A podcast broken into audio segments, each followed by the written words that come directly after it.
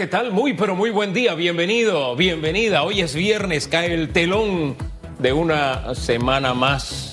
¿Y qué viernes? Oiga, yo quiero invitarle hoy a que sonría. Usted sabe que, aunque esté viviendo momentos difíciles, cuando usted, le, usted sonríe, le manda un mensaje al cerebro que le afecta y el cerebro comienza a reaccionar de forma positiva a la circunstancia que está viviendo. Es decir, su mentalidad cambia con solo una sonrisa. Y hay gente experta en hacernos sonreír, en cambiarnos el ánimo. En... Hay gente que tiene unas ocurrencias. Susan, por ejemplo, a mí me hace sonreír y contagia su sonrisa. Porque fíjense qué cosa, el bostezo es la primera acción humana que genera más reacciones, el bostezo. Y se contagia. Se contagia, pero la segunda es la sonrisa. Usted sonríe, mira, haga la prueba, usted salga sonriendo hoy y se va a dar cuenta que la mayoría de la gente le va a pagar con una sonrisa. Aunque no tenga diente, usted sonría. Ay, ay, ay. Aunque los dientes no estén bonitos, usted sonría. Eh, es importante sonreír. Mire, usted sabe, Hugo Enrique Famanía, que ayer tenía yo mi cita de mi mamografía y mi ultrasonido. Y el doctor me dice, yo quiero que me digas qué estás haciendo porque cada día te veo más joven. Dame la receta. Usted sabe qué es lo que pasa, Hugo, que yo sonrío prácticamente las 24 horas del día. Hay momentos que me pongo así como amargada cuando eh, Lucas o Hugo eh, o Boris me hacen, perdón, me hacen maldades, pero de una vez yo, porque uno tiene que ser como el Alcacelser. El Alcacelser es y luego va, eso es rapidito. Es viernes, el cuerpo lo sabe, por eso no se nota, pero tengo un lazo gigante en mi blusa, Hugo Enrique. Oye, no lo había notado y lo tengo aquí al frente. El lazón.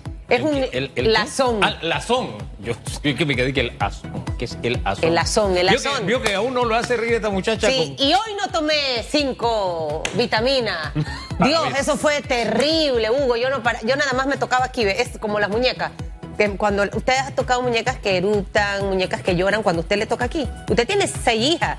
Eh, así que ustedes saben lo que estoy hablando. Hay unas muñequitas que usted o las aprieta aquí. ¿Todavía existen? Claro. Oiga, sí, usted ah, bueno, toca usted, aquí. por ejemplo.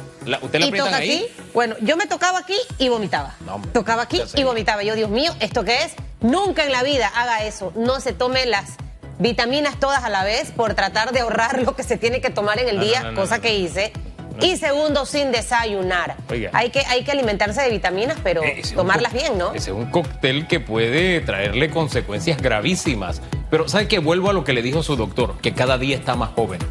Esa es una fórmula bíblica. Usted sabe que el corazón alegre, dice Proverbios, el corazón alegre hermosea el rostro. Ahí está la fórmula. Aquí está la Entonces, mire el producto de un corazón alegre. Haga la toma, por favor no me quiere poner en la Oiga, ¿qué le pasa? La toma. Ese es Janio. Ahí, está. Por lo de ayer de Es el producto de un corazón alegre. Mire cómo se hermosea. A sonreír, a sonreír, a sonreír. Vamos con la pregunta que tenemos esta mañana en Yo redes. creo que ahí no va a sonreír la gente. Rapidito. Oiga, ¿usted cómo califica el manejo de, la seguridad por parte de las autoridades en tiempo de pandemia? A su juicio, eh, eh, ¿se han incrementado los hechos delictivos o no?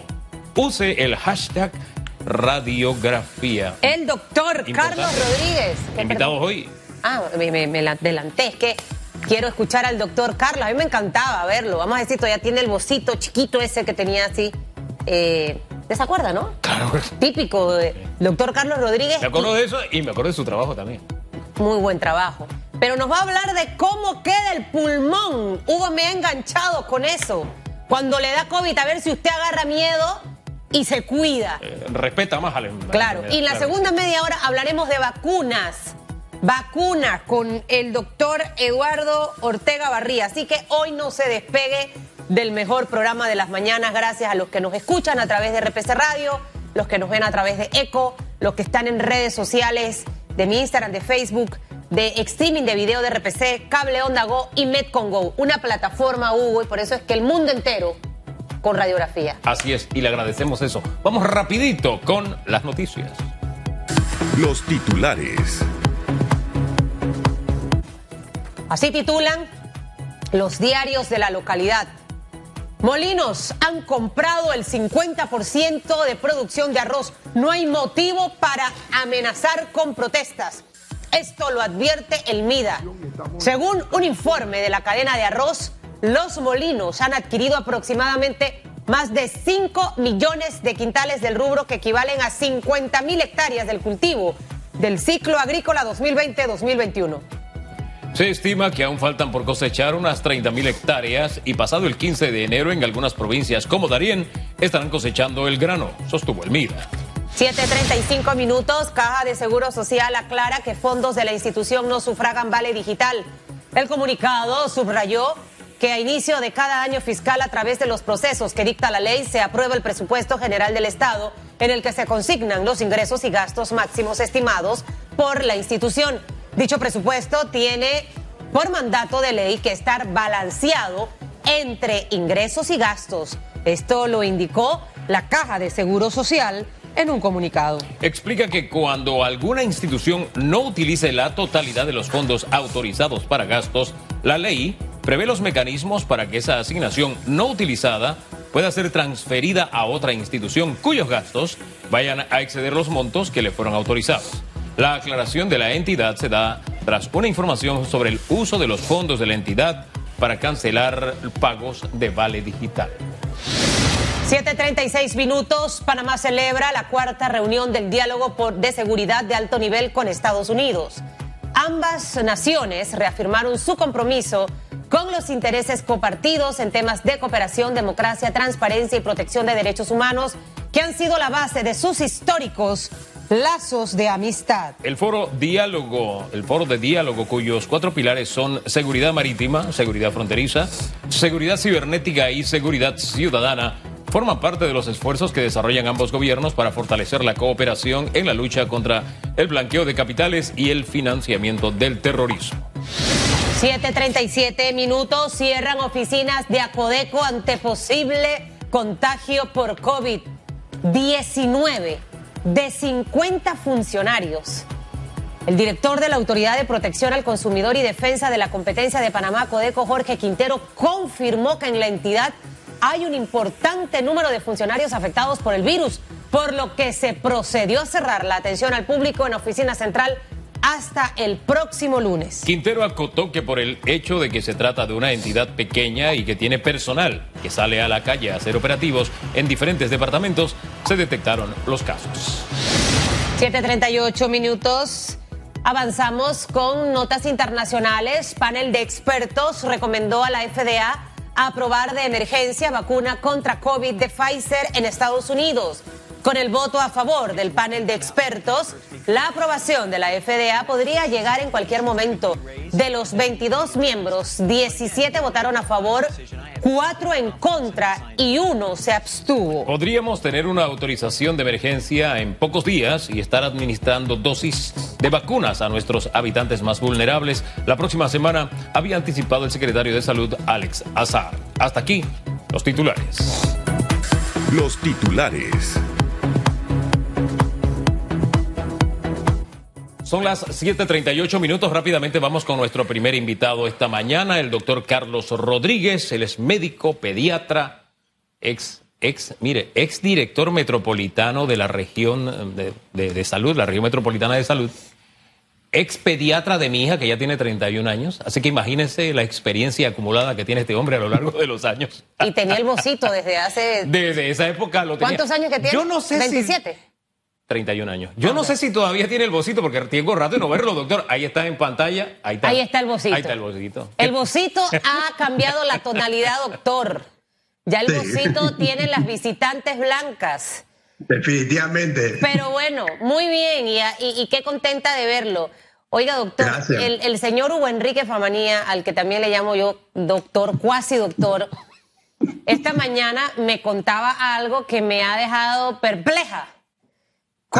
A mí me encanta comer frituras, para que usted sepa, doctor. Me encanta la hojaldra y me encanta el bofe, pero el bofe hecho en Chiriquí, porque tiene una particularidad ya cuando lo hace. Y Hugo me hablaba del pulmón y del bofe y yo quedé preocupada. Eh, y por esa razón probablemente las personas que han pasado por COVID no quedan siendo la misma persona de antes. Eh, algunos el tono de voz, o sea, otros se sienten como agotados, cansados. Eh, yo quisiera arrancar esa entrevista por ahí a ver si la gente que nos ve y nos escucha eh, le agarra respeto al COVID. Buenos días. Buen día, doctor. Bienvenido. Sí, muy buenos días. Y ante todo y adelantándome que pasen una feliz Navidad del Señor y que el Señor la esté protegiendo. Yo tan sencillamente estoy preocupado, pues soy un ciudadano eh, panameño y que soy un póster para el COVID, porque estoy arriba de los 60 años y soy asmático. Así que estoy súper preocupado por lo que está pasando y por los resultados que tenemos. El COVID, la partícula viral, una partícula genética está en el ambiente, no tiene vida y como la parábola del sembrador, cuando esta partícula cae en un buen terreno, empieza a reproducirse el virus. Y el buen terreno son las vías respiratorias a nivel pulmonar, a nivel de garganta, a nivel de nariz. Ese es el buen terreno, la partícula viral coge vida, se replica el virus y produce unas reacciones violentas a nivel de los pulmones, principalmente en los vasos sanguíneos, las arterias y las venas de los vasos sanguíneos, tanto de, del pulmón como de otros órganos. Al dañar los vasos sanguíneos, no le llega circulación a los pulmones. No le llega circulación a los pulmones y al no llegarle la circulación a los pulmones, el pulmón se muere. Como usted estaba diciendo, el pulmón en términos panameños es bofe. Cuando usted compra bofe, usted está comprando pulmón del ganado y usted lo fríe. Pues así queda su pulmón, un bofe frito. Como un bofe frito porque el pulmón se daña rotundamente. La mayoría de personas que se nos muere tienen ese daño más del 50% del pulmón. Algunos quedan con pequeños daños que van a quedar eh, eh, discapacitados pulmonarmente para toda la vida. Esa es la realidad que hay que decirle al panameño. Así le queda a usted el pulmón porque no le llega suficiente, no le llega circulación, porque las, las arterias y las venas, en términos panameños, quedan como una morcilla, decimos nosotros en Panamá como una moronga. Así quedan las arterias y las venas. La sangre coagulada, hay trombosis en las arterias y las venas, y no le llega circulación, alimentación a los pulmones y a otros órganos y el pulmón se daña totalmente. Queda como un, un, bofe frito y eso no sirve, definitivamente. Y esto es lo que tenemos que evitar con, con las sencillas medidas que ha dicho el gobierno, han dicho los expertos, ¿verdad? Antes de pasar a, a, las medidas, doctor, ese bofe frito del que usted habla, ¿le queda a la persona, sea usted joven, sea adulto, sea menor? Aclárenos ese aspecto. Sí, le queda a todo mundo, y más los que han tenido sintomatología pulmonares. Es más, yo particularmente tengo un amigo que le dio, le dio el COVID y no tuvo, no tuvo eh, síntomas respiratorios. Y hace unos días, ya pasó hace más de dos meses, me está diciendo que cuando está caminando se siente agitado. Entonces yo le digo, entonces usted tiene que tomarse una radiografía especial. Y la radiografía especial le va a decir lo que los expertos dicen, los técnicos dicen, le va a salir una imagen de vidrio esmerilado. En términos panameños, el vidrio esmerilado es el bofe frito. Ese vidrio esmerilado es el bofe frito, es el pulmón dañado, totalmente dañado. En algunas personas le dañan pequeñas partes, pero los que se nos han muerto tienen arriba el 50% del pulmón tomado y ese solo Dios lo salva. Pero usted sabe, doctor, mire, yo ando hoy toda forrada, pero estoy toda erizada con lo que usted ha contado esta mañana. Se lo tengo que reconocer. Porque nada más no es el tema del pulmón. Estamos hablando de las arterias y las venas que usted me está. Yo me hago la película y me estoy imaginando la morcilla. Entonces, a lo mejor usted, los meses que, que tiene, se ha sentido mejor, pero esto a la larga puede traer consecuencias a las personas que han padecido COVID. ¿Cuáles serían esas otras consecuencias? Por ejemplo, en Panamá hay mucha gente que sufre de la circulación. Mi mamá es una tiene que tomar medicamentos para bajar la hinchazón. Una persona que sufre de este tipo de cosas, esto cómo se le complica todavía más. Los jóvenes que ahorita se sienten intocables, eh, a lo mejor ahorita todo bien, pero después cuando van a correr, tener relaciones sexuales y hacer más de cuatro cosas, también van a sentir que se agotan con rapidez. Son consecuencias que quedan producto de esta morcilla y bofe que queda en nuestro cuerpo después del COVID? Bueno, ahí está el trabajo de nuestro patólogo.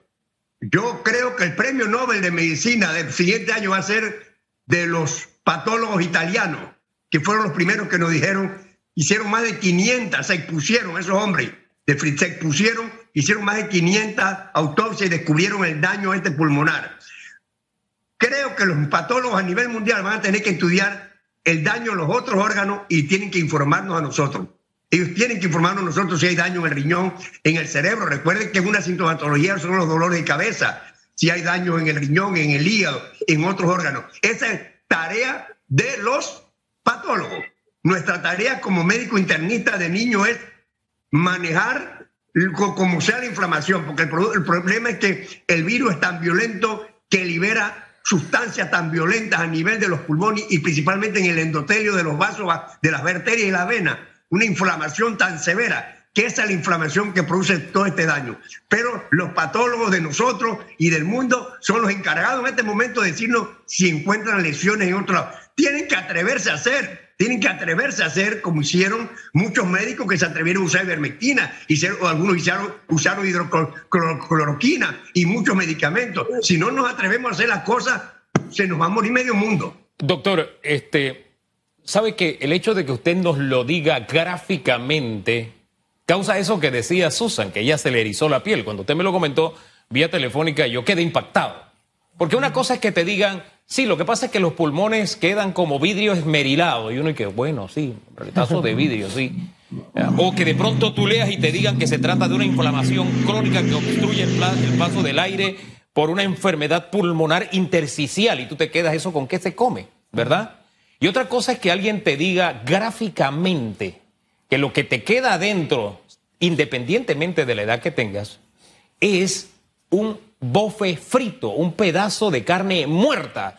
Esa es la mancha negra que, que uno ve en las diferentes figuras de, las, de los rayos X, que interpretarlos para nosotros es difícil, pero me quedo es con esa parte porque me parece que es impactante y que nos mueve entonces a dos cosas. Uno, que le conteste a Susan eh, el tema de la complicación de la vida de los jóvenes que dicen, ah, no, esto a mí no me mata, pero te queda el bofe frito adentro. Eso primero, el, efecto en su vida. Y segundo, si hay algún medicamento o hay alguna fórmula para recuperar ese bofe frito para que... para que o esas arterias que quedaron como morcilla. No, no, amigo Hugo, el daño está hecho.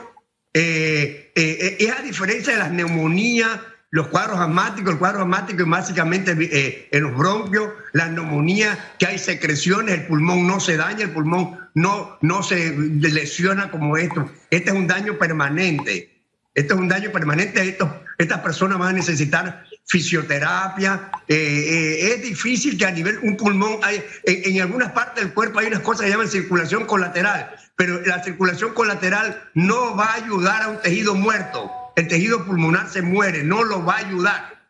Tan sencillamente es una lesión permanente y es necesario definitivamente evitar esa inflamación. De ahí que muchos médicos, ahí que viene la controversia de los médicos que se han atrevido a usar. Por ejemplo, yo como médico en marzo, cuando empezó esto, dije que soy asmático. Si yo caigo, póngame corticoides, póngame nominofilina, montelukaz, todos los medicamentos que tengan a mano, porque yo no quiero que mi pulmón se dañe, como le ha pasado al montón de ciudadanos productivos, productivos. Lo último, una enfermera de 32 años de Paitilla se nos fue es increíble. Eh, eh, nadie sabe tampoco a quién es que le va a dar la, enfermedad tan violenta y a quién no. Hay muchos asintomáticos. Yo, yo hospitalicé hace cinco días a un niño que solamente me llegó con vómito y diarrea.